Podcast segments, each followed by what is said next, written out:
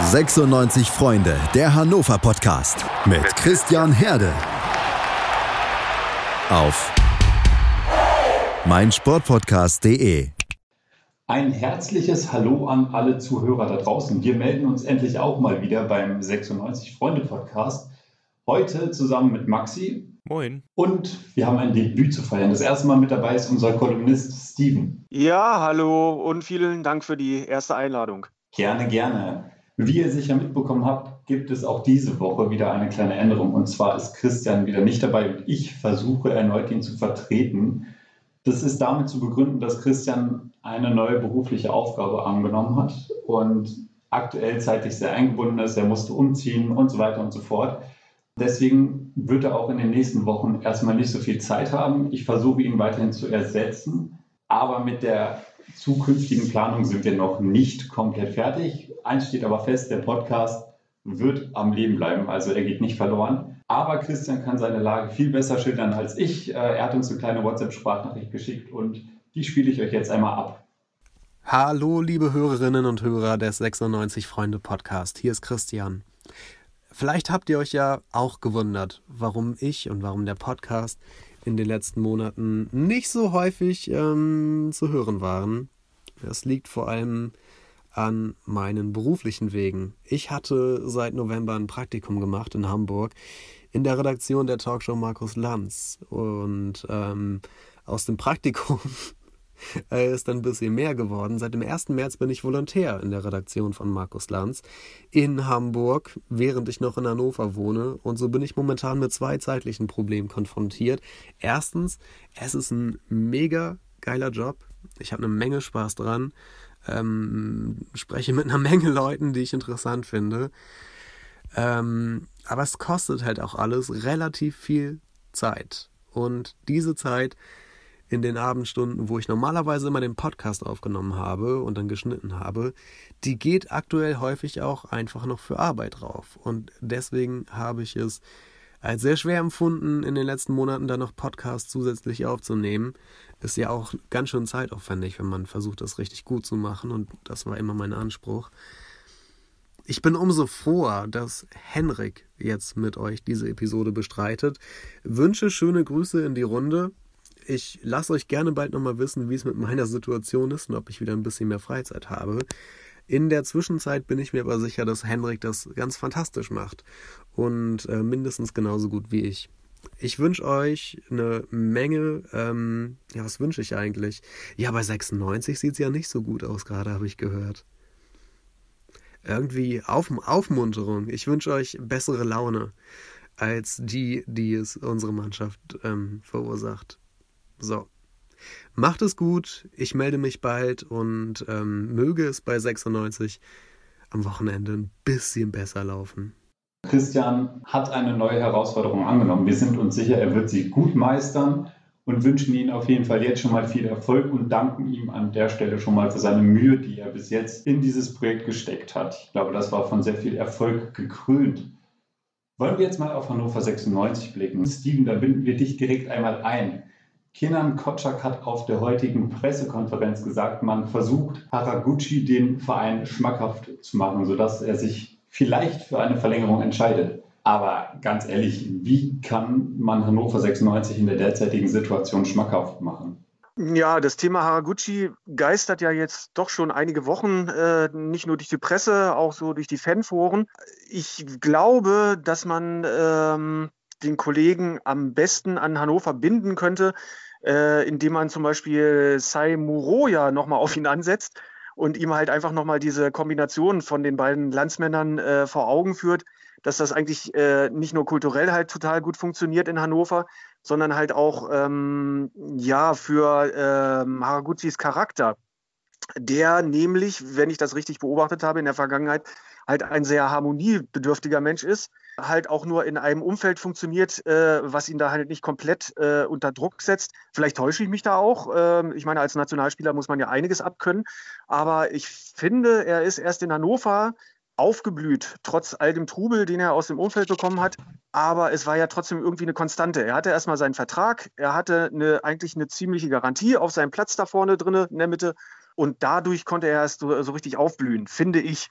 Äh, zweite Liga ist auch überschaubar vom Könnerischen her und ähm, ja, ich glaube, den Fehler sollte er sich nicht antun, in dem Alter jetzt noch irgendwo ins kalte Wasser zu springen. Gerade in Corona-Zeiten äh, tut er sich da, glaube ich, keinen Gefallen. Da hat kein Verein gerade die Ruhe, um ihn da vielleicht irgendwie die Ängste zu nehmen äh, und die Probleme zu nehmen, die man einfach bei einem Neu Neustart dann mitbringt.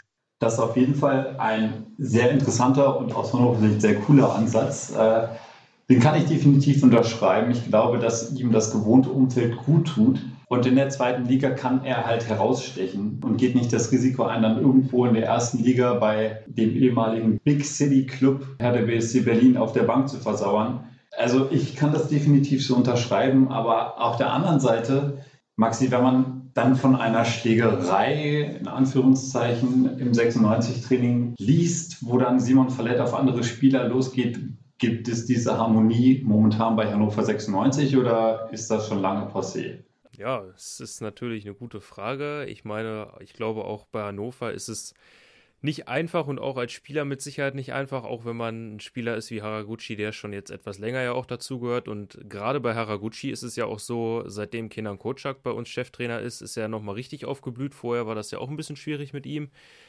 Gut, jetzt aktuell ist natürlich die Stimmung hin und wieder mal ein bisschen schlechter. Die Ergebnisse in den letzten Wochen waren jetzt nicht ganz so toll. Dann eben, du hast es angesprochen, diese Trainingsschlägerei da mit Simon Fallett. Es ist natürlich auch nicht alles super in Hannover, aber ich denke, wie Steven das gesagt hat, da sollte sich Haraguchi trotzdem überlegen, ob er vielleicht eher zu denjenigen gehören möchte oder vielleicht sogar zu denjenigen gehören kann, die auch wieder so ein bisschen Harmonie da reinbringen, oder ob er einer ist, der sagt, äh, ja, die drei Jahre waren jetzt schön, aber das war es dann auch für mich. Ähm, er könnte ja aber auch da selber dran mitwirken, dass es in Hannover wieder harmonischer zugeht und wieder bessere Zeiten vielleicht auch anstehen. Also, vielleicht hört er ja unseren Podcast. Lieber Renki, wenn du uns jetzt zuhörst, äh, du kannst in der nächsten Spielzeit auf jeden Fall der Leader sein und Hannover 96 wieder ins Fahrtwasser bringen. Dementsprechend musst du bitte bleiben. Wir wären dir alle sehr dankbar. Maxi, du hast es eben angesprochen, Kenan Kotschak. Ich glaube, seine Person polarisiert momentan ziemlich viel in Hannover und vielleicht auch in ganz Niedersachsen. Die Aufstellung bzw. seine taktischen Spielchen, das wird derzeit viel diskutiert, allen voran auf Social Media. Da wird dann mal wieder jeder Fan zum Trainer und jeder weiß es besser. Aber Martin Kind hat angekündigt, äh, dass der Aufstieg jetzt endgültig abgehakt ist und dass man mit der Kaderplanung für die kommende Saison anfangen will. Von der Kaderplanung beziehungsweise von den Ideen hinter einer Kaderplanung sehe ich persönlich aber momentan noch nicht ganz so viel. Also ich meine, Kingsley Schindler, der ausgeliehen ist und wieder abgegeben werden wird, darf nach wie vor ran, obwohl er, wie gesagt, in der kommenden Spielzeit kein Mitglied mehr von Hannover 96 sein wird. Also davon gehe ich jedenfalls aus. Ähm, ja, da verstehe ich nicht so ganz. Man hat mittlerweile fünf Talente auf der Bank sitzen, die alle aus der eigenen Jugend kommen. Und mich verwundert das so ein bisschen, weil außer äh, Dumbuya, der jetzt zweimal auch mit dem Kurzeinsätzen ran durfte, mussten die meisten auf der Bank versauern. Steven, wie siehst du denn das? Würdest du jetzt dem Jungen mal die Chance geben oder macht es in der jetzigen Situation noch Sinn, auf das Altbewährte zu setzen? Also grundsätzlich finde ich dieses, äh, jetzt lass doch mal die jungen Wilden raus, äh, in Anführungszeichen, finde ich das äh, eine ziemlich, ja, finde ich das eine Phrase. Ähm, das wird dann auch irgendwann abgedroschen, weil es irgendwie jeder gerade ähm, ähm, quer durch die Lande flötet. Ähm, man macht sich das da so ein bisschen zu einfach. Also wer selber mal so im, im Fußball vielleicht auch ein bisschen höherklassig gespielt hat, der weiß, wie schwierig sowas sein kann. Ähm, ich weiß halt jetzt auch nicht, wie äh, das in den oberen Profiligen funktioniert, ob es da nicht vielleicht irgendwie mit den Beratern abgesprochene Einsatzzeiten gibt ähm, die erfüllt werden müssen, um dann halt bei der, bei der Entlohnung äh, ähm, dann irgendwie die Punkte zu sammeln. Äh, das weiß ich halt nicht genau. So wirkt mir das halt manchmal. Ähm, wenn dann zum Beispiel ein Bar, äh, Baris Bastasch äh, nochmal aufgestellt wird oder nochmal irgendwie am Ende eingewechselt wird, ist das natürlich auch immer ein Mentalitätsfaktor. Der haut auch ganz gerne mal am Ende nochmal dazwischen. Finde ich gut. Ähm, äh, andererseits ähm, fragt man sich dann trotzdem so, die spielerischen Akzente bringt er ja halt dann doch nicht rein. Ist das jetzt einfach so ein eine gute Geste, um halt nochmal irgendwie ein, ein äh, ja, wie soll man sagen, ein Kumpel vom Trainer äh, da unterzubringen oder so. Man weiß es manchmal nicht. Man steigt man ja nicht so durch. Bei, bei Schindler frage ich mich auch jedes Mal, was macht der Mann äh, gut, damit er beim Trainer so dermaßen einen Brett hat. Äh, das versteht wohl gerade gar keiner. Ähm, vielleicht könnte ich mir erklären, vielleicht gibt es da irgendwie ein Geheimpapier mit dem ersten FC Köln, wo Schindler ja eigentlich noch unter Vertrag ist und dann auch nach der Saison wieder hingeht, äh, dass die gesagt haben, pass auf, wir verrechnen das mit dem Zieler. Zieler kommt dann fest zu uns und äh, Schindler bleibt dann bei euch. Das Verrechnen war irgendwie plus minus null und dann, äh, ja, ist für beide Seiten. Und Kutschak will da draußen vielleicht dann irgendwie den Spieler nochmal aufbauen jetzt für die nächste Saison. Man weiß es alles nicht. Das sind so Internas, da steckt man halt nicht drin. Äh, mit den jungen Wilden äh, würde ich sagen, natürlich gerne mal auch mal ein bisschen länger spielen lassen. Letztes Spiel zum Beispiel in Aue, gerne mal zehn Minuten eher die Jungs rein und dann ist man vielleicht auch schon ein bisschen schlauer nach den Spielen. Bin ich auf jeden Fall dafür. Aber andererseits halt auch, ähm, es sind gerade in diesen schweren Corona-Zeiten finanziell angeschlagen, ist jeder Platz, den wir nach oben klettern, ist halt sau wichtig. Und äh, wenn wir erfahrene Spieler da erstmal voranschicken, um uns vielleicht dann doch noch auf den sechsten Platz, auf den fünften Platz oder irgendwo vorzuhangeln, ist das vielleicht für die kommende Saison dann auch nicht verkehrt. Definitiv. Also wie du schon gesagt hast, jeder Platz zählt. Deine Theorie mit Zieler und Schindler, das hoffe ich mal nicht, dass das so stimmt, dass die miteinander verrechnet werden, weil heute kamen ja die dubiosen Gerüchte, dass irgendwie Bayern Zieler als Nummer zwei verpflichten will und dass Hannover 96 da vielleicht doch noch eine Ablösesumme kassieren könnte da sollte man auf jeden Fall das Geld mitnehmen und den Schindler vielleicht wieder nach Köln ziehen lassen. Aber das ist ein anderes Thema. Also ich kann auf jeden Fall verstehen, wenn man jetzt beispielsweise einen Haraguchi spielen lässt, ähm, auch wenn er in der nächsten Saison gehen sollte, das wäre Harakiri, ihn aus dem Spiel rauszunehmen, wenn man sagt, ja okay, Kaderplanung nächste Saison, Haraguchi wird keine Rolle mehr spielen. Das ist so, als wenn man, keine Ahnung, Esser aus dem Tor nehmen würde. Also das, das ist absolut verständlich. Aber wenn wir jetzt mal über die Personalie wie beispielsweise Schindler reden, ich finde, da sollte man dann wirklich mal zum Beispiel einen Stiele oder McKinsey. Ich meine, man kann froh sein, dass man diese Talente im Kader hat. Und ich habe gestern auf unserer Webseite, um mal kurz nochmal Werbung zu machen, äh, einen Bericht veröffentlicht über junge Spieler, die aus der 96-Akademie kommen. Da waren Leute wie Janis Serra, der gerade bei Kiel aufblüht, Waldemar Anton, das ist klar, das ist uns alles, allen im Gedächtnis. Nico Gieselmann, der zwischenzeitlich bei Union Berlin Stammspieler war, jetzt aber gerade aufgrund von einer Verletzung ausfällt. Das sind alles Leute, die sich mittlerweile in der ersten Liga, beziehungsweise auch in der zweiten Liga, echt einen Namen gemacht haben. Und wenn man sich die Historie mal anguckt, da hat Hannover 96 die Spieler zwei Jahre in der Jugend ausgebildet und dann wieder abgegeben. Da frage ich mich, warum schenkt man diesen Leuten nicht das Vertrauen? Das Gleiche zeigt sich jetzt, wenn zum Beispiel ein Mick Gudra, der bei der U19 rasiert hat, um es mal so zu sagen, jetzt die ganze Zeit auf der Bank sitzen muss und dafür dann beispielsweise Hendrik Weidand im Spiel ist, was ich absolut nicht verstehen kann, weil er momentan seine Leistung sehr hinterherhinkt. Maxi, warum, warum vertraut man den Jungen so wenig? Also das äh, ist tatsächlich ein Punkt, jetzt gerade wo du Waldemar Anton ansprichst, den man sich wirklich, oder eine Frage, die man sich wirklich stellen sollte, auch mit den Talenten, die du ansprichst. Ich meine, Giesemann und Serra, die haben es ja nicht zu den Profis bei Hannover geschafft. Anton ja immerhin äh, ja, jahrelang ja auch Stammspieler bei uns, zwischendurch ja sogar Kapitän. Ähm, aber ich finde gerade Waldemar Anton oder zum Beispiel auch ein Timo Hübers, das sind sehr gute Beispiele dafür, wie es laufen kann, wenn man einfach mal einen Jungen reinwirft. Ich meine, Waldemar Anton, wir erinnern uns alle, äh, 2015, Hannover ist quasi abgestiegen und ähm, Daniel Stendel sagt sich, okay, dann, dann gucke ich schon mal, wen ich nächste Saison noch hier habe, wen ich schon mal testen kann. Stellt einen Waldemar Anton auf, damals ein junger Innenverteidiger, der macht seine Sache super an der Seite von Salif Sané. Und in der nächsten Saison bildet er eben äh, zusammen mit Sané die Innenverteidigung, die uns wieder zum Aufstieg führt. Genauso Timo Hübers, der ebenfalls reingeworfen wurde. Gut, bei Timo Hübers war es natürlich nochmal besonders. Das war ja auch über einen langen Zeitraum, dadurch, dass er immer wieder verletzt war. Ähm, aber der wurde ja auch im Prinzip reingeworfen und irgendwann hat man gesagt, okay, jetzt stellen wir den eben auf und Hübers hat auch seine Leistung gebracht. Und also, ich meine, ich kann auf der einen Seite verstehen, das, was auch Steven sagt. Es, ich meine, wenn ich jetzt auf die Tabelle gucke, äh, ich weiß nicht. Ich weiß ja nicht, was Kenan Kocak schon über sich selber weiß. Vielleicht, vielleicht auch über seinen Beruf. Ich weiß nicht, ob er selber überhaupt weiß, ob er nächstes Jahr noch da ist. Ähm, und ich stelle mir das tatsächlich sehr schwierig vor, jetzt zu sagen, wo es noch 10 Spiele sind, noch 30 Punkte zu holen sind, ähm, jetzt zu sagen, okay, äh, der Aufstieg, dieses Wort nehme ich bis nächstes Jahr oder bis, bis zum August nicht mehr in den Mund ich setze jetzt wirklich alles daran, einen Kader so aufzubauen, dass ich da in der nächsten Saison mit starten kann. Das heißt, ich werfe jetzt junge Spieler rein, wo ich weiß, die können dann nächstes Jahr zum Stammpersonal gehören.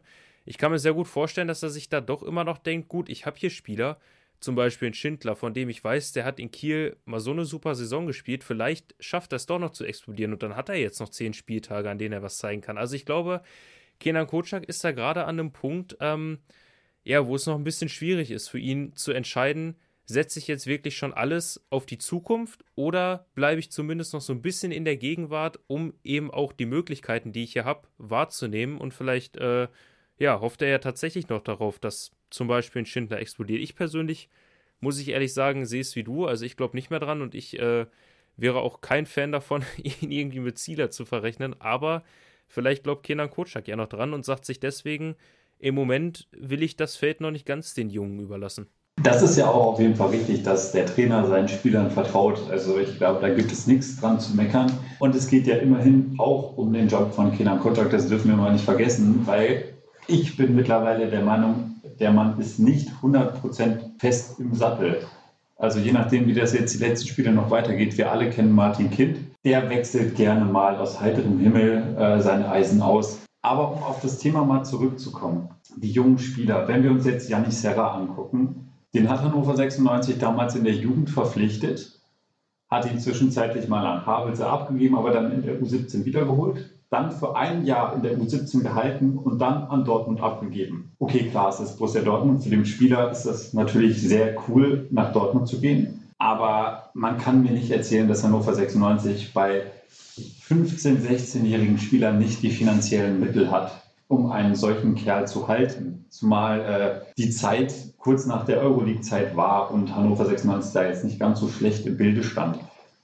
Wieso ist das für junge Spieler anscheinend so, dass Hannover 96 einfach nicht attraktiv genug ist. Woran liegt das? Steven, hast du da vielleicht eine Theorie? Ähm, also ich kann da auch nochmal äh, äh, an das anknüpfen, was äh, Maxi eben ausgeführt hat, äh, wo ich nämlich denke, dass ähm, Kenan Kocak ähm, noch keine richtige Idee hat, wer er eigentlich selber ist welche Rolle er eigentlich bei Hannover spielt. Er hat sich da, glaube ich, auf eine gro ziemlich große Sache eingelassen, äh, wo Hannover jetzt eigentlich im Laufe der letzten zwei oder drei äh, Saisons halt selber ziemlich im Umbruch ist. Also man hat immer noch so selber das Verständnis, sage ich mal, von so einem äh, vielleicht auch von so einem Big City Club. Also man möchte gerne oben erste Liga spielen, vielleicht auch ein bisschen weiter oben mitmischen. Das ist so der Anspruch, den halt äh, Herr Kind auch raushängen lässt. Und da hat sich äh, Kenan Kozak halt auch ziemlich von blenden lassen. Ähm, wenn er vielleicht, äh, sagen wir mal, bei einem kleineren Club angefangen hätte, so nochmal Sandhausen-Level in der zweiten Liga, ähm, wo die Erwartungen halt auch nur sind, okay, äh, lass uns eine zufriedenstellende Saison in der zweiten Liga spielen, dann wäre er vielleicht an die Sache ganz anders rangegangen. Dann hätte er vielleicht mit den ähm, vorhandenen Spielern ganz anders gewirtschaftet.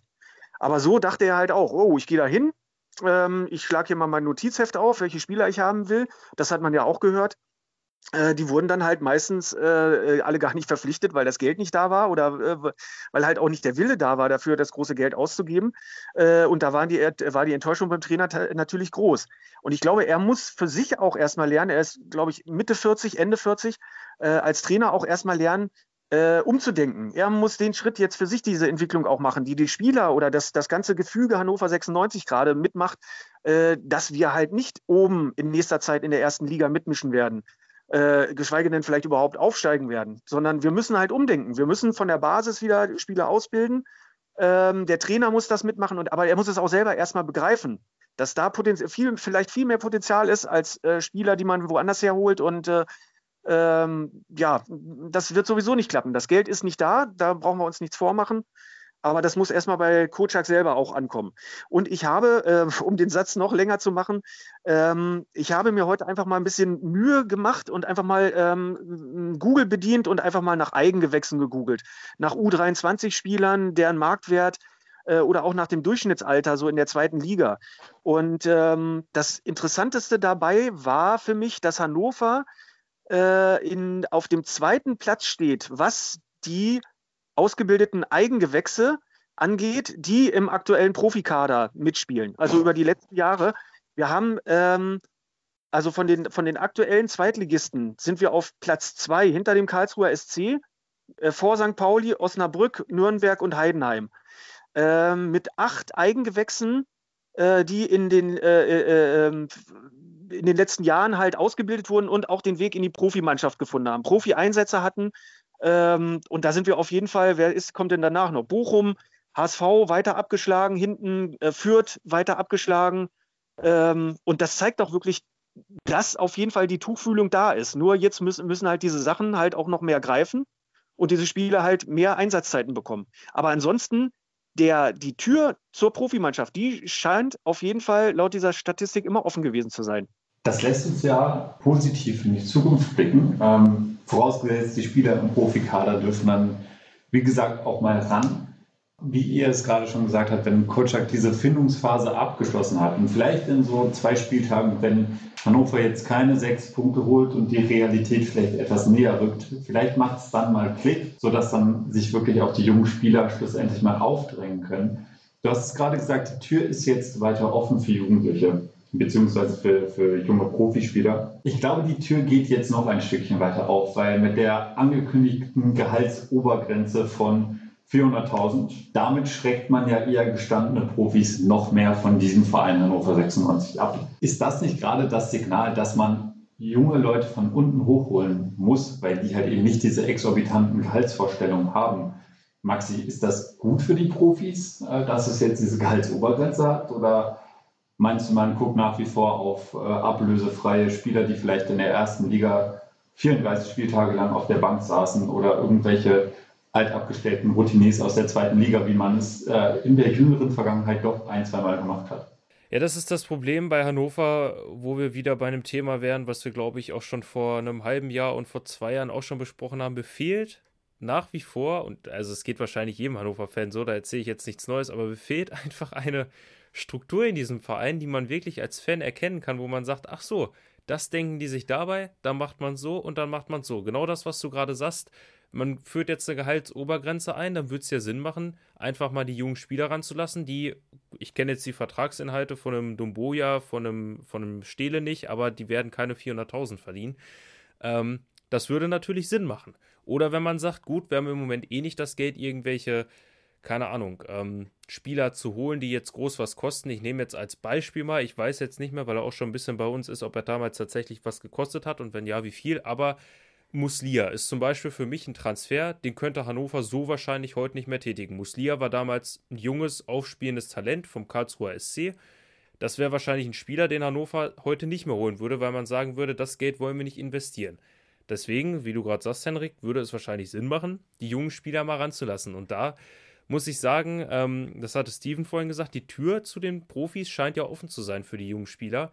Ich fand es auch sehr witzig. Ich weiß nicht, ob ihr es auch gelesen habt, aber Kenan Kocak hat sich irgendwann hingestellt vor, ich glaube, drei Wochen war es ungefähr und gesagt, ja, äh, ich meine, ich bin jetzt hier seit einem Jahr und vier Monaten Trainer und bei mir schon, haben schon fünf Jugendspieler debütiert. Das ist ja an sich erstmal eine schöne Sache.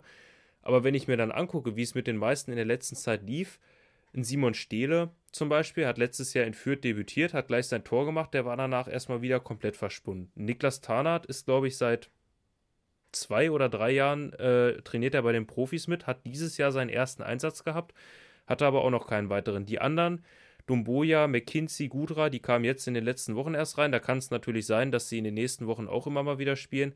Aber mir fehlt einfach diese Struktur in dem Verein, dass man zum Beispiel als Martin Kind mal hingeht, oder vielleicht hat er das ja gemacht, aber das äh, ist noch nicht ersichtlich, dass ein Martin Kind zum Beispiel mal hingeht oder auch ein Gary Zuber und sagt, okay, pass mal auf, Coach, wir haben jetzt eine Gehaltsobergrenze, wir haben nicht das Geld, um hier Großspieler zu holen, um irgendwelche Star-Einkäufe zu tätigen. Aber guck doch mal, wir haben junge Spieler im Kader, versuch es doch mal mit denen. Lass uns die doch aufbauen, lass uns darauf, daraus eine gute Mannschaft bilden. Und irgendwie, ja, habe ich das Gefühl, man wird jetzt die nächsten zehn Wochen verstreichen lassen, man wird die nächsten zehn Spiele spielen. Dann stellt man am Ende der Saison fest, okay, für einen Aufstieg hat es nicht gereicht, wir sind wieder irgendwo im Mittelfeld ja, jetzt ist ja erstmal Pause, ist erstmal EM, da hat Hannover zwar nicht so viel mit zu tun, aber da können wir erstmal abwarten und dann merkt man irgendwann im Juli wieder, ach so, wir bräuchten ja vielleicht noch ein paar Spieler und dann fängt das Ganze wieder von vorne an.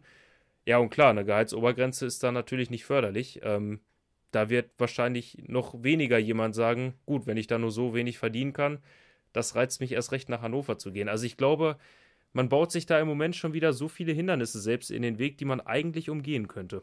Auf der einen Seite kann ich das nachvollziehen, dass Hannover 96 in dieser Saison sehr, sehr viele Einbußen hat. Fehlende Fans, äh, keine Sponsoren. Das Sponsoring-Thema ist ein ganz anderes. Äh, wer auch immer in der kommenden Saison auf der Brust der Trikots stehen wird. Das steht immer noch in den Sternen. Ich kann es, ich kann es wie gesagt nachvollziehen und diese Gehaltsobergrenze für mich persönlich, ich finde es eh exorbitant in der zweiten Bundesliga knapp eine halbe Million zu verdienen, aber das sei jetzt mal dahingestellt. Wir alle wissen, dass Fußballgehälter etwas überirdisch sind. Das ist halt eben auch nur Fußball und äh, nichts anderes. Aber auf der anderen Seite gibt es nach wie vor einen Martin Kind, der sich hinstellt, okay, das hat er jetzt schon länger nicht gemacht, aber zu Beginn der Saison und auch irgendwie noch nach 10, 12 Spieltagen, der sich dann hinstellt und sagt, wir sind wirtschaftlich total im Soll, alles funktioniert und wir können uns das leisten.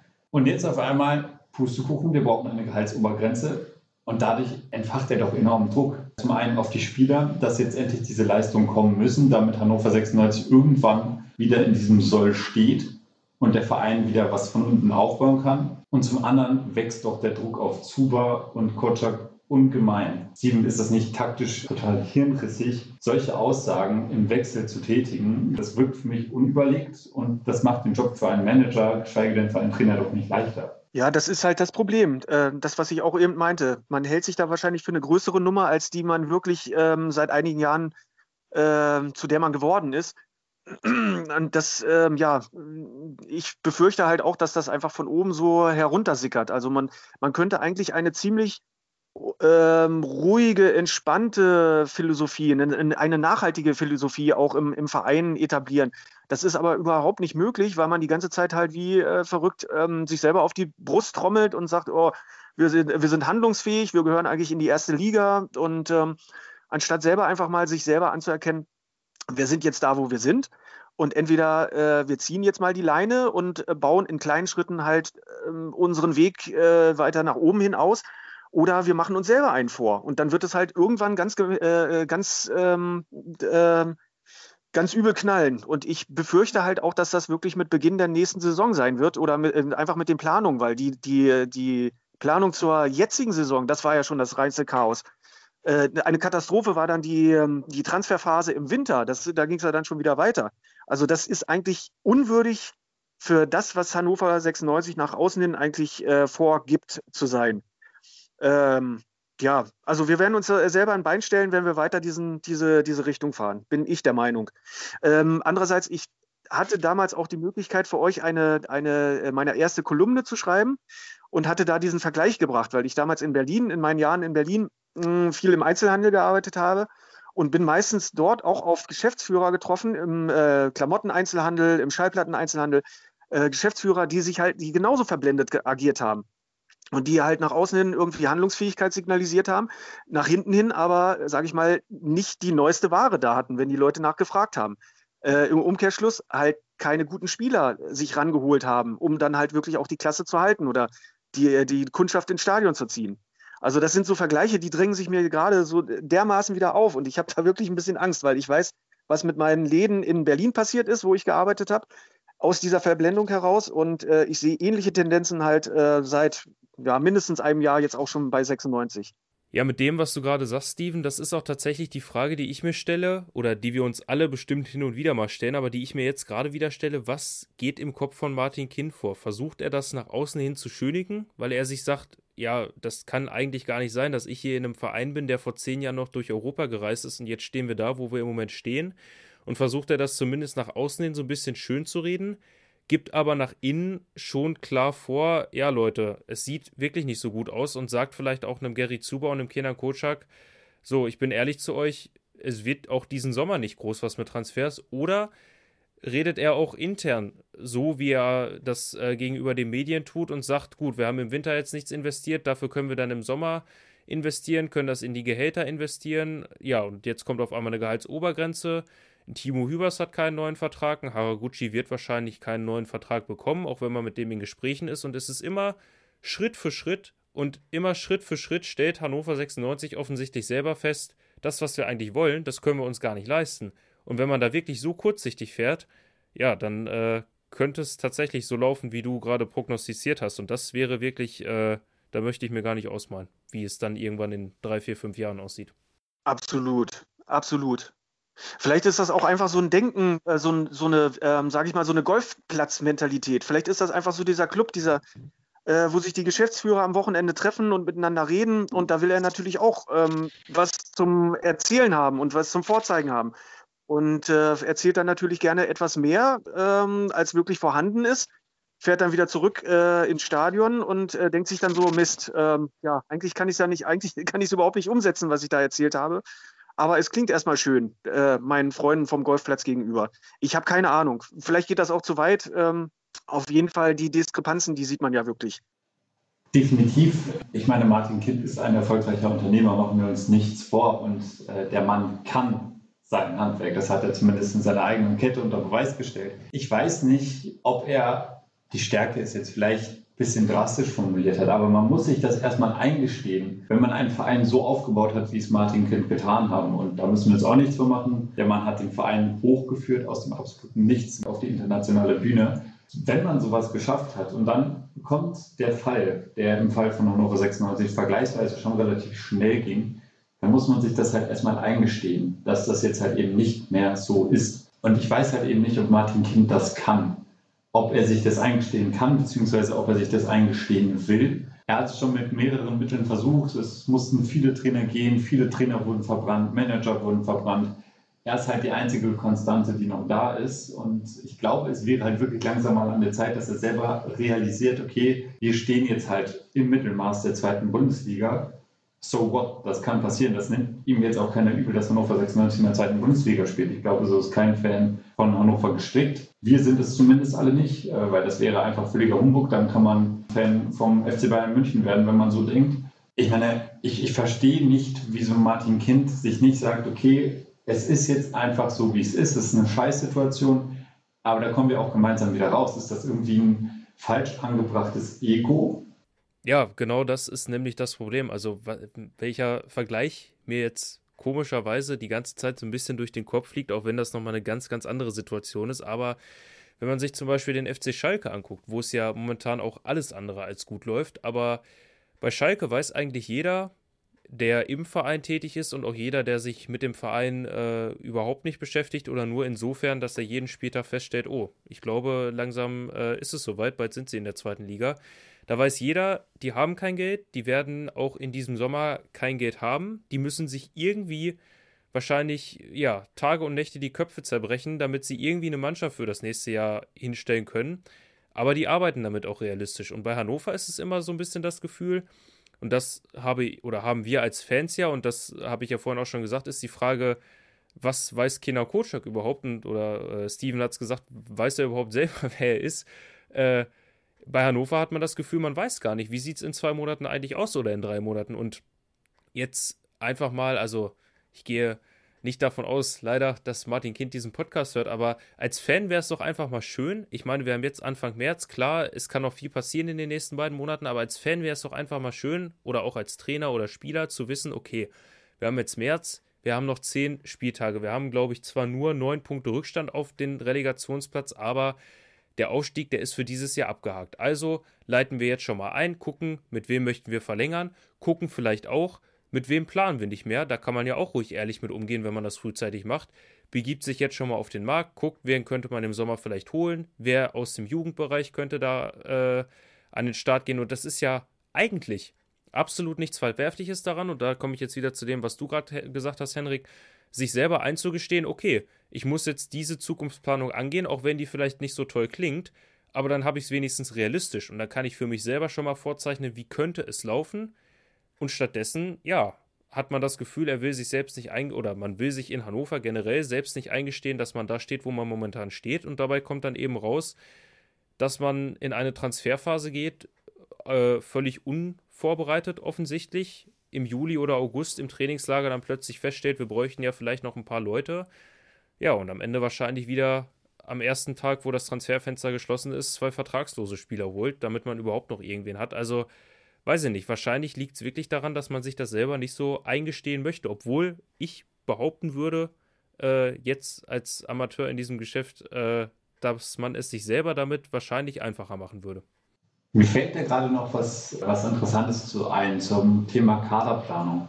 Wenn man den aktuellen Kader betrachtet und dann hat man zum Beispiel einen Timo Hübers, der klipp und klar gesagt hat, ich möchte nächstes Jahr gerne in die Gehaltsriege von Henrik Weidand aufsteigen, was spielerisch absolut nachvollziehbar ist, weil Timo Hübers, ja, ich äh, persönlich schätze seine Leistung momentan etwas wichtiger ein als die von Henrik Weidand. Und dann sagt man ihm einfach, nö, geht nicht. Das, das ist wieder so ein Punkt, da verheizt man seine eigenen Talente. Das ist das eine. Dann zum anderen hat man im Sommer äh, Jakob Jol ausgeliehen, einen absolut hochkarätigen Spieler, der äh, einen Champions League-Teilnehmer verlassen hat, um bei Hannover 96 in der zweiten Bundesliga zu spielen. Das zollt schon mal Respekt an den Verein und ich finde, das zeigt auch, was Jakob Jol für einen guten Charakter hat, dass er sich eben einen Bundesligisten, klar, die deutsche Liga ist interessanter als die russische, aber trotzdem äh, den Schritt, wie gesagt, von der internationalen Bühne zu Hannover 96 zu gehen, ist schon, ist schon ein großer Schritt. Das spricht alles für Jakob Biol. Man hat eine Ablösesumme ausgehandelt, die Hannover 96 ziehen könnte, diese, diese Transferklausel. Ich bin mir gerade nicht mehr sicher, bei wie viel Millionen Euro die lag. Die war auf jeden Fall im Millionenbereich. Und jetzt plötzlich kommt Martin Kind und sagt dann an seinen alten Arbeitgeber, nee, wir haben uns die Ablösesumme nochmal überlegt oder haben nochmal drüber nachgedacht, wir wollen die jetzt gerne auf einen 500.000er Bereich senken. Ich meine, das geht doch einfach nicht. So, so real kann doch niemand sein, dass der Verein innerhalb von einem Jahr so viel Abermillionen Euro anscheinend verliert, dass man einen Spieler, den man unbedingt wollte, der auch sehr gut in das Konzept von Hannover 96 passt, dass man auf einmal diese Ablösesumme so dermaßen drücken will. Also, Steven, das macht man doch einfach nicht, oder? Ja, die Frage ist, äh, wollten wir denn wirklich die Person Jabi wirklich haben? Äh, oder wollten wir einfach nur krampfhaft einen äh, Nachfolger für Waldemar Anton verpflichten? Ähm, ich glaube nämlich, nach all den Kandidaten, die vielleicht erschwinglicher gewesen wären, die wir auch gleich hätten nehmen können, äh, die aber nicht gekommen sind, da wurde es panisch. Äh, Inner kam Jakob Joll auch relativ spät erst zur Mannschaft dazu, was ja auch wieder so eins dieser desaströsen Puzzleteile war in der Vorbereitung. Ähm, ja, und dann hatten wir plötzlich zwar einen Spieler von ZSK Moskau, äh, äh, konnten wir unseren Sechser nennen, äh, Nationalspieler äh, von Slowenien, den wir aber von vornherein, ich glaube, keiner hat, hat irgendwo damit gerechnet, dass wir den jemals irgendwann bezahlen könnten, auch wenn wir also das, obwohl Wallace äh, hatten wir ja damals auch irgendwie viel, viel Geld angeholt, äh, vielleicht hätte das dann auch geklappt. Aber so unter den Umständen, da hat man wahrscheinlich ziemlich schnell schon Abstriche gemacht und gesagt, okay, lassen wir jetzt spielen. Äh, wird eine tolle Saison geben. Ähm, wir können erzählen, wir haben hier jemanden, Nationalspieler aus Moskau auch und aber letztendlich, der ist schon längst abgehakt, der Junge, denke ich mal. Da wird keiner irgendwie einen äh, Gedanken dran verschwenden, dass der irgendwie bei uns gekauft wird. Und das ist halt das Traurige daran. Das ist schade für den Menschen äh, an sich, weil er scheint auch einen sehr sympathischen Eindruck zu machen. Lernen will ich, äh, was man so hört. Ähm, und äh, ja, aber kann quasi jetzt schon wieder anfangen, seine Koffer zu packen, weil diese Millionen äh, wird Hannover niemals stemmen. Dafür haben wir im letzten Sommer auch gute Spieler abgegeben, äh, die wir hätten kaufen können. Äh, ich, Janis Horn stand zur Debatte, ähm, Cedric Teuchert stand zur Debatte. Haben wir ja noch nicht mal in dem Bereich irgendwas gezogen. Von daher, also, das, das wird alles nichts. Und das ist traurig. Ein schlechtes Bild nach außen. Das sehe ich genauso wie du und wo du es gerade ansprichst, das Bild nach außen. Ich hätte dann einfach gesagt, okay, komm, wir können uns den Jungen nicht leisten. Wie du es schon gesagt hast, das war eigentlich allen klar, dass er auch nicht bei Hannover 96 bleiben wird. Aber dann hätte ich doch nicht mir diese Phase erlaubt und erstens dieses Witzangebot, muss man ja einfach sagen, an ZSK Moskau gegeben. Und zum Zweiten ist dieses Angebot ja öffentlich geworden. Wie du es gerade gesagt hast, das schadet doch dem Image, zumindest dem restlichen Image, was noch vorhanden ist schadet das dem Image von Hannover 96 immens, äh, sich da quasi selber so klein zu machen ähm, durch so ein Angebot. Also das ist meiner Meinung nach ein sehr unglückliches Szenario gewesen. Das gleiche ist äh, jetzt mit dem Transfer bzw. mit den Vertragsverhandlungen von Timo Hübers. Und ich frage mich, wie das Ganze weitergehen soll. Da bin ich wirklich mal sehr gespannt, ob man jetzt sagt, okay, komm, wir gehen jetzt krampfhaft Spieler ab, um Leute wie Timo Hübers zu halten oder ob äh, dann im Endeffekt wirklich die Spieler einstecken müssen oder ob es zum Worst Case kommt und einfach viele, viele Akteure sagen werden, nee, komm, das Theater bei Hannover 96, das machen wir nicht mit. Gleich im kurzen zweiten Teil wollen wir noch einmal über die kommende Partie gegen die Würzburger Kickers sprechen und über mögliche taktische Ausrichtungen für die Zukunft. Schatz, ich bin neu verliebt. Was? Da drüben. Das ist er. Aber das ist ein Auto. Ja, eben. Mit ihm habe ich alles richtig gemacht. Wunschauto einfach kaufen, verkaufen oder leasen. Bei Autoscout24. Alles richtig gemacht.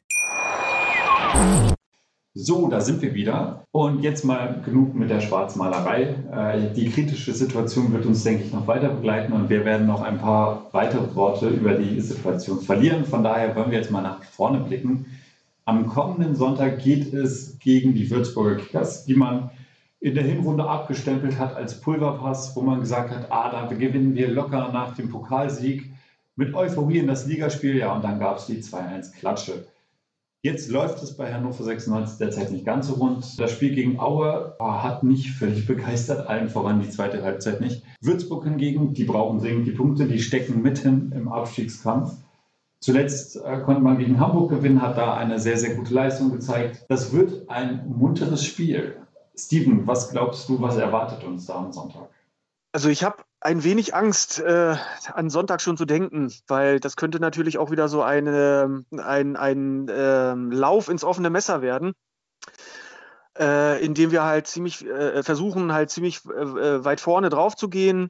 Und dann fangen wir uns dann plötzlich wie gegen Düsseldorf dann halt wieder irgendwelche Kontertore oder so. Das hat Würzburg ja bei seinen zwei Toren im Hinspiel schon gezeigt, dass die ähm, ja, vorne auch wissen, wo die Bude dann steht, äh, wenn sie nur eingeladen werden. Und äh, ja, ich hoffe mal nicht. Äh, andererseits, ich, ich habe halt aber auch immer wieder gute Tendenzen gesehen in den letzten Spielen. Ähm, auch wenn es nicht für 90 Minuten reichte oder für, sagen wir, 45 Minuten gerade mal. Ähm, ja, glaube ich schon, dass wir gerade zu Hause irgendwie äh, genug auf den Rasen bringen, ähm, dass wir eine Mannschaft wie Würzburg dann halt auch hinten einschnüren können. Und ja, Tore, wir, Tore müssen her. Das ist das Einzige, was fehlt so spielerisch, denke ich mal, äh, werden wir Würzburg schon in Schach halten. Äh, auch mit Fallett äh, höchstwahrscheinlich hinten in der Abwehr. Ähm, die Abwehr ist gut eingespielt mittlerweile. Äh, da sehe ich nicht so die Probleme, aber vorne. Es muss, muss halt irgendwie klingeln und ich hoffe, äh, Kocak reagiert da auch wirklich mal und sieht, dass Weidand nichts gebracht hat in letzter Zeit. Knaller hat gesagt, ähm, Duxch hat jetzt auch vier Spiele ohne Tore verbracht. Ähm, da kommt auch gerade nicht viel. Also da muss was passieren. Äh, ich bin sehr gespannt, aber ich habe auch ein wenig Angst. Da hast du auf jeden Fall recht. In der Offensive war das zuletzt schon mau, muss man ganz ehrlich sagen. Vielleicht, äh, um dann doch nochmal auf die erste Hälfte vom Podcast zurückzuspulen, schafft es ja doch einer von den Jungen in die Startelf. Ich zum Beispiel würde es Buja richtig gönnen, dass er sein Potenzial mal von Anfang an auf den Platz bringen kann, weil wenn er dann in der Elf war, auch wenn es erst in den letzten 20 Minuten der Fall war. Dann hat er das Spielgeschehen sofort belebt und ich glaube, gegen Aue hatte er insgesamt in seinen 15 Spielminuten mehr Ballaktionen und mehr Schüsse auf das Tor als der angesprochene Henrik Weidand. Von daher wäre er ein mögliches belebendes Element. Viel größer ist die Baustelle meiner Meinung nach, auch wenn du gerade gesagt hast, Steven, dass die Abwehr gut steht, die Torwartposition. Weil Michael Esser hatte einen Corona-Fall in der Familie, an der Stelle gute Besserung und alles Gute und wird die kommende Partie dementsprechend verpassen. Martin Hansen wird ihn ersetzen, das hat Kutschak schon bestätigt. Maxi, was glaubst du? Martin Hansen ist jetzt natürlich nicht in der Verfassung und der musste auch sehr, sehr lange auf der Bank sitzen, beziehungsweise war teilweise gar nicht dabei. Ist das eine Schwäche für das Team oder glaubst du, der will seine Chance jetzt nochmal ergreifen? Ähm, also ich bin tatsächlich mal gespannt. Ich meine, Hansen ist ja nun mal nominell unser zweiter Torwart, deswegen kann ich auch unter dem Gesichtspunkt verstehen, warum er Sonntag spielt. Ich hätte mir aber tatsächlich vorstellen können, dass Kenan Kocak sagt, äh, Sonntag gehen wir mit Michael Ratajczak in, ins Rennen. Der hat ja schließlich diese Saison schon zwei Partien gemacht und die ja auch sehr, sehr gut. Also ich kann mich noch daran zurückerinnern, als wir da nach dem Spiel gegen Regensburg war es, glaube ich, den Podcast aufgenommen haben, dass wir vor allem über die tolle Torwartleistung gesprochen haben. Hansen kommt jetzt rein, saß lange auf der Bank, war selber ja auch verletzt gewesen. Das heißt, der hat jetzt auch äh, keine wirkliche Spielpraxis. Das ist mit Sicherheit kein schlechter Junge, aber das kann natürlich immer eine Schwierigkeit werden, auch für einen Torwart. Ich meine, ich bin selber, bin selber kein Torwart, aber ich kann mir sehr gut vorstellen, dass es schwierig ist, auch wenn man jetzt mittrainiert hat in den letzten Wochen und Monaten, dass man dann auf einmal auf dem Feld steht, sich mit einer Mannschaft irgendwie verständigen muss, die vielleicht auch sogar noch neu format. Äh, Moment sich mit einer Mannschaft verständigen muss, die vielleicht selber auch noch neu formiert wird, gerade in der Abwehr. Steven hatte gerade schon mal Simon Fallett angesprochen, der vielleicht zurückkommt. Also es ist mit Sicherheit nicht einfach für Hansen und ähm, ja, ich, ich hoffe, also ich kann mir gut vorstellen, dass er seine Sache gut macht und das hoffe ich auch. Es könnte aber natürlich auch passieren, dass dadurch so ein bisschen Verunsicherung ins Team kommt. Das wollen wir mal nicht hoffen. Es wäre ihm auf jeden Fall nach seiner Verletzungszeit sehr zu gönnen, dass er eine gute Partie abliefert. Aber wie du schon gesagt hast, Er ist zwar unsere nominelle Nummer zwei. Allerdings glaube ich, um jetzt mal beim Torwartthema zu bleiben, dass sich das in der kommenden Saison ändert.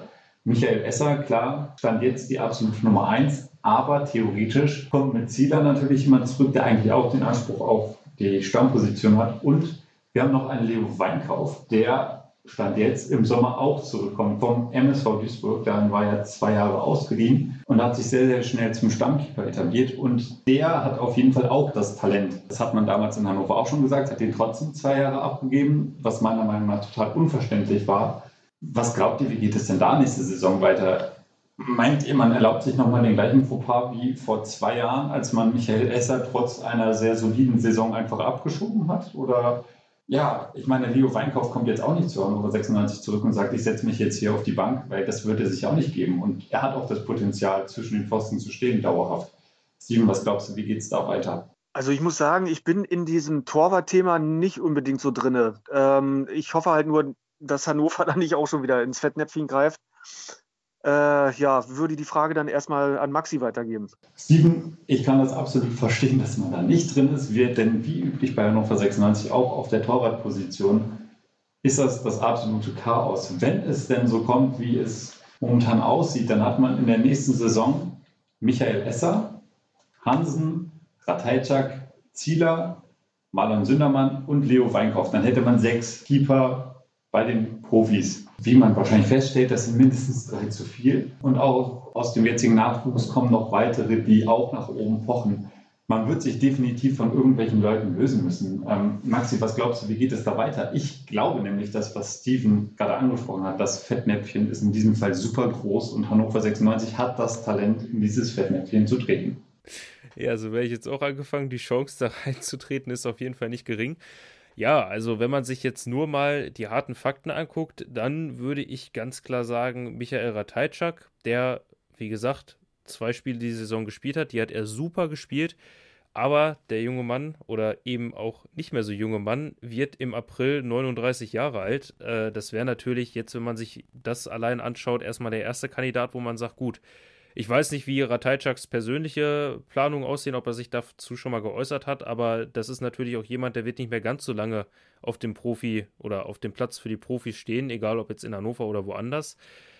Dann gibt es eben Martin Hansen, den wir ja geholt haben im letzten Sommer, also 2020. Äh, der Vertrag hat bis 2023, wo ich jetzt aber auch noch nicht weiß. Also gut, er wird jetzt Sonntag ja sein Debüt für Hannover feiern. Mal schauen, wie das dann aussieht. Aber du sagst es, wir haben Michael Esser, der mal wieder eine super Saison spielt und ob man jetzt das zweite Mal den Fehler macht, Esser nach einer super Saison äh, zu sagen, ja, war zwar schön, aber dich brauchen wir jetzt eigentlich nicht mehr. Ich hoffe, man wird diesen Fehler nicht nochmal begehen, auch äh, wenn Hannover 96 da natürlich ein Talent für hätte. Ja, und dann kommt Leo Weinkauf zurück. Ich meine, die Geschichte für ihn persönlich mit Sicherheit auch ein bisschen bitter. Er wäre letztes Jahr mit Duisburg, er wäre eigentlich aufgestiegen, wäre die Saison zwei Spieltage kürzer gewesen dann wäre er mit Duisburg jetzt in der zweiten Liga. Ich glaube, dann bräuchten wir gar nicht davon träumen, dass er zurückkommt. Also ich glaube, dann wäre er jemand, der äh, auch irgendwo anders gut als Stammkeeper spielen könnte. Jetzt ist es natürlich so, er steckt mit Duisburg im Abstiegskampf der dritten Liga. Das ist natürlich jetzt auch nicht die schönste Position für ihn. Auf der anderen Seite kann ich auch sehr gut verstehen, wenn du sagst, ob der sich jetzt auf eine Bank setzt bei Hannover, das bezweifle ich auch. Also ich sag mal, wie, wenn ich jetzt die freie Wahl hätte und äh, niemandem mit der Entscheidung wehtun würde, dann würde ich wahrscheinlich sagen, wir haben Michael Esser, der hat eine gute Saison gespielt, der ist 33 Jahre alt, der kann noch ein bisschen, den behalten wir als Stammkeeper, dann setzen wir dahinter einen Leo Weinkauf, der eben auch schon gezeigt hat, was er kann, der einspringen kann, ähm, falls Esser mal wieder verletzt ausfällt, oder was heißt mal wieder, er war jetzt nicht so oft verletzt, aber falls Esser mal ausfällt, und dann schauen wir eben, dass wir irgendwie noch einen dritten Keeper, ja, wahrscheinlich wäre es sogar am ehesten Martin Hansen behalten, weil ein Ratajczak eben so alt ist, vielleicht hängt er seine Schuhe an den Nagel oder möchte nochmal irgendwo ein bisschen tiefer spielen. Dann haben wir einen Zieler. Äh, ja, also ich meine, wenn er tatsächlich zum FC Bayern geht, ich glaube, das wäre die unglaub oder das, das unglaubliche Ende einer so unglaublichen Geschichte rund um ihn, aber bei Zieler kann ich mir ehrlich gesagt nicht vorstellen, zumindest solange Kenan Kocak Trainer ist in Hannover, dass der nochmal irgendwie im Profikader äh, irgendwo auf dem Spielbericht auftauchen wird. Ja, und Marlon Sündermann, ich meine, der ist auch schon 22 Jahre alt, hat bisher noch kein Spiel für die Profis gemacht. Ist natürlich schade wieder um den Keeper, der auch schon lange bei Hannover ist, auch viele Jugendmannschaften durchlaufen hat, aber da sehe ich aktuell nicht, dass der jetzt noch bei den Profis irgendwie groß ein Kandidat für eine Position da ist. Also ich würde mich wahrscheinlich, wenn, wenn ich es mir aussuchen könnte, auf Esser, Weinkauf und Hansen festlegen. Es bleibt auf jeden Fall spannend. Äh, nicht nur auf dieser Position, aber vor allem. Das Torwartkarussell wird sich weiter drehen bei 96. Wie glaubt ihr denn, wird sich das taktische Karussell drehen? Oder wird es sich überhaupt drehen? Ich habe das Gefühl, Kinan Kotschak kopiert gar nicht so sehr viel aus. Also ähnlich wie bei seinen, bei seinen altbewährten Spielern, auf die er immer wieder setzt, ist die Taktik immer relativ eingefahren. Äh, Steven, du kennst dich bestimmt ein bisschen mit Taktik aus. Was glaubst du denn, was uns da erwarten wird? Ich vermisse ein bisschen das Angriffsspiel. Also über die Flügel kommt meiner Meinung nach viel zu wenig. Allen voran jetzt mit Philipp Ochs, der in den letzten Wochen wirklich wieder auf dem aufstrebenden Ast ist. Ich finde, da sollte man mehr Vertrauen in sich selber haben und das vermisse ich so ein bisschen. Und das fehlt dann vielleicht auch in letzter Konsequenz, um weiter oben anzuknüpfen. Ganz genau, stimme ich dir absolut zu. äh, als der Name äh, Kinan Kocak damals auftauchte, äh, dass er neuer Trainer äh, und die Ablösung von äh, Mirko Slomka bei uns werden soll, ähm, da hatte ich halt auch mal geguckt, was hat er denn da in, äh, bei, in seinen Stationen vorher auf die Matte gebracht? Äh, wie war die, äh, die Ausrichtung, beziehungsweise seine ersten äh, Fragen nach Personal? Äh, dann sickerte er ja auch gleich am Anfang durch, dass er halt Fan von äh, einem flotten Flügelspiel ist. da kann man einen schönen Satz draus machen. Ähm, das gelang ihm dann natürlich nicht so, ähm, gerade in dieser Saison, weil durch die Ausfälle von äh, Evina und Meiner natürlich ab, die beiden Komponenten, die beiden bestimmenden Komponenten vorne, links und rechts, äh, äh, halt gleich weg waren, auch für längere Zeit. Äh, ja, und dann musst du halt versuchen, dein äh, System gerade vorne in der Offensive neu auszurichten. Er hat es ja dann versucht mit, ähm, mit Schindler irgendwie auf dem rechten Flügel, äh, mit Soleimani auf der, auf der linken Seite, der eigentlich auch links, klar, er spielt es, weil er will ja spielen. Ähm, er nimmt es an, aber er kann es nicht halt hundertprozentig äh, umsetzen wie ein richtiger Flügelspieler. Äh, von daher denke ich mal, sind wir auch in der Offensive gerade so zahnlos, wie wir äh, auftreten, wirklich. Wenn wir da jemanden hätten, der mehr über die Flügel kommt, das gelernt hat, äh, das spielt, äh, dann würden auch unsere Sturmspitzen, Hendrik Weidand oder äh, Marvin Duksch, äh, besser zur Geltung kommen noch. Äh, von daher, das muss eigentlich Ziel in dieser Taktik sein, äh, weil wenn man sich auch direkte Gegner anguckt in der zweiten Liga, wer über das Personal verfügt und auch über die taktische Finesse, sowas auf den Platz zu bringen, der spielt auch vorne mit. Wer pressen kann, wer gleich vorne draufgehen kann, nicht nur in der Mitte, sondern speziell auch über die Außen, wer die, äh, die Außenverteidiger hochschieben kann, äh, das Mittelfeld äh, pressen lassen kann in zweiter Linie. Das sind alles so eine Begriffe, die auch der, der Nürnberger Trainer, für, für die er da ordentlich Arsch bekommen hat. Ähm, aber das ist es halt nun mal. Das ist halt moderne Taktik, die in den Nachwuchsleistungszentren gelehrt wird, die auch in der, in der Nationalmannschaft gerne gesehen wird, die in der Premier League führend vertreten wird. Das sind alles so eine Sachen. Daran müssen wir uns orientieren. Und wenn wir das auf den Platz kriegen, mit dem Personal und auch mit der Taktik, dann können wir auch, äh, denke ich mal, wieder äh, erfolgreicher spielen. Maxi, ist Philipp Ochs jemand, der diese Aufgabe ausfüllen kann? Ich meine, der war sehr, sehr lange weg vom Winzer. Den hat man lange nicht berücksichtigt. Ähm, zwischenzeitlich dann mal als Linksverteidiger eingesetzt und der musste, ähnlich wie Soleimani, so ein bisschen hin und her hüpfen, gezwungenermaßen. Er hat es auch angenommen, weil die Alternative wäre die Bank gewesen. Aber jetzt, wie gesagt, spielt er sich zurück in den Fokus. Das Tor in Aue dürfte ihm weiter Selbstbewusstsein gegeben haben. Kann er eben diese Aufgabe ausfüllen oder braucht man dann doch wen anders, zum Beispiel einen Trumessi, der auch in Spanien diese Aufgabe schon ausgeübt hat, aber wie gesagt zuletzt auch nur für zehn Minuten dann spielen durfte? Also ich denke, bei Philipp Ock sollte man jetzt einfach mal darauf setzen, der Mann scheint offensichtlich gerade seine Leistung wieder ähm, ja, zu steigern oder, oder generell wieder bessere Leistungen zu zeigen. Ähm, ich denke, das sollte man jetzt einfach probieren, weil ja, wir haben es heute schon das ein oder andere Mal gesagt, wir haben sowieso nichts zu verlieren und ich glaube, in Philipp Ochs jetzt, nachdem er mal zwei gute Spiele gemacht hat, wieder auf die Bank zu setzen. Also ich glaube, das, das wird Hannover 96 zwar ähnlich sehen. Ich kann aber, obwohl ich selbst kein großer Fan von Ochs bin, äh, könnte es selbst nicht verstehen. Also ich glaube, mit Ox, das sollte man einfach mal probieren. Und ja, ich würde da die Linie fahren, die du, Henrik, angesprochen hast. Äh, einfach, mal, einfach mal ein bisschen mal ausprobieren. Also in dem Fall jetzt natürlich nicht. In dem Fall jetzt nicht äh, zehn neue Mann reinwerfen und dafür zum Beispiel einen Ochs raussetzen. Aber ähm, ja, warum nicht einfach einem Ochs das, mal, äh, das Vertrauen mal geben und sollte er dann wieder ein Spiel zeigen oder vielleicht auch zwei, wo es nicht so gut läuft. Wir haben ja die Alternativen auf der Bank. Dann kann man auch immer noch jemanden anders testen. Aber ich meine, auch ein Philipp Ochs ist jemanden, auch ein Philipp Ochs ist jemand, um nochmal auf den ersten Teil zurückzukommen, der wahrscheinlich eher nächstes Jahr noch zum Kader gehören wird. Das heißt, da wäre es ja jetzt ziemlich dumm, den auf der Bank zu setzen und nicht spielen zu lassen. Da macht es eher Sinn zu schauen, okay, wo fühlt er sich eigentlich wohl, der Junge? Der musste, glaube ich, bisher fünf verschiedene Positionen spielen oder so äh, wo fühlt er sich wohl, wo kann er vielleicht auch seine Stärken am besten ausspielen. Und deswegen, also ich glaube, da sollte Kenan Kocak schon ein bisschen Vertrauen in Philipp Ochs haben. Auf der anderen Seite aber auch erkennen, bei den Spielern, wo es aktuell nicht läuft, vielleicht einfach mal austauschen und jemanden anders reinwerfen, der es vielleicht besser machen kann. Du sprichst es gerade an, vielleicht mal einen Spieler austauschen, bei dem es gerade nicht so läuft. Wenn wir auf unsere Doppelspitze gucken, Marvin Dux, wie gesagt, immer noch der Topscorer von Hannover 96 und wir brauchen ihn auch definitiv hat zuletzt aber auch eher geschwächelt. Und Henrik Weiland, das haben wir vorhin schon gesagt, der läuft seiner Formkurve hinterher. Der hat jetzt natürlich vor kurzem erst seinen Vertrag verlängert bei Hannover 96.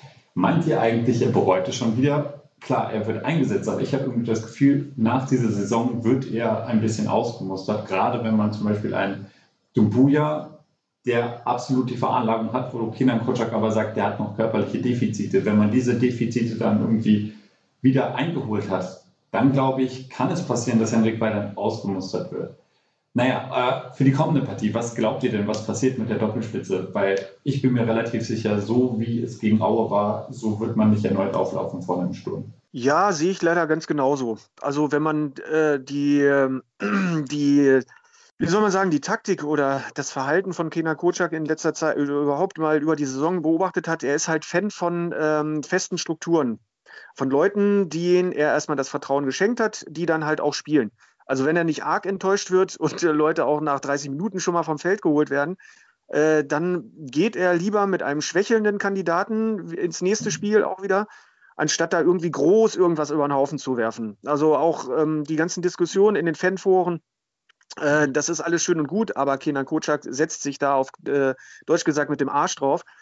Ähm, da wird lieber doch wieder ein Schindler aufgestellt, wieder ein Suleimani, äh, auch wenn man den Spielern vielleicht dann auch gar keinen großen Gefallen da tut in dem Moment. Ähm, äh, ich, ich rechne irgendwo mit einer Mischung aus Suleimani, Weidand und Duxch. Also einer von denen wird auf der Bank landen, wird man dann sehen.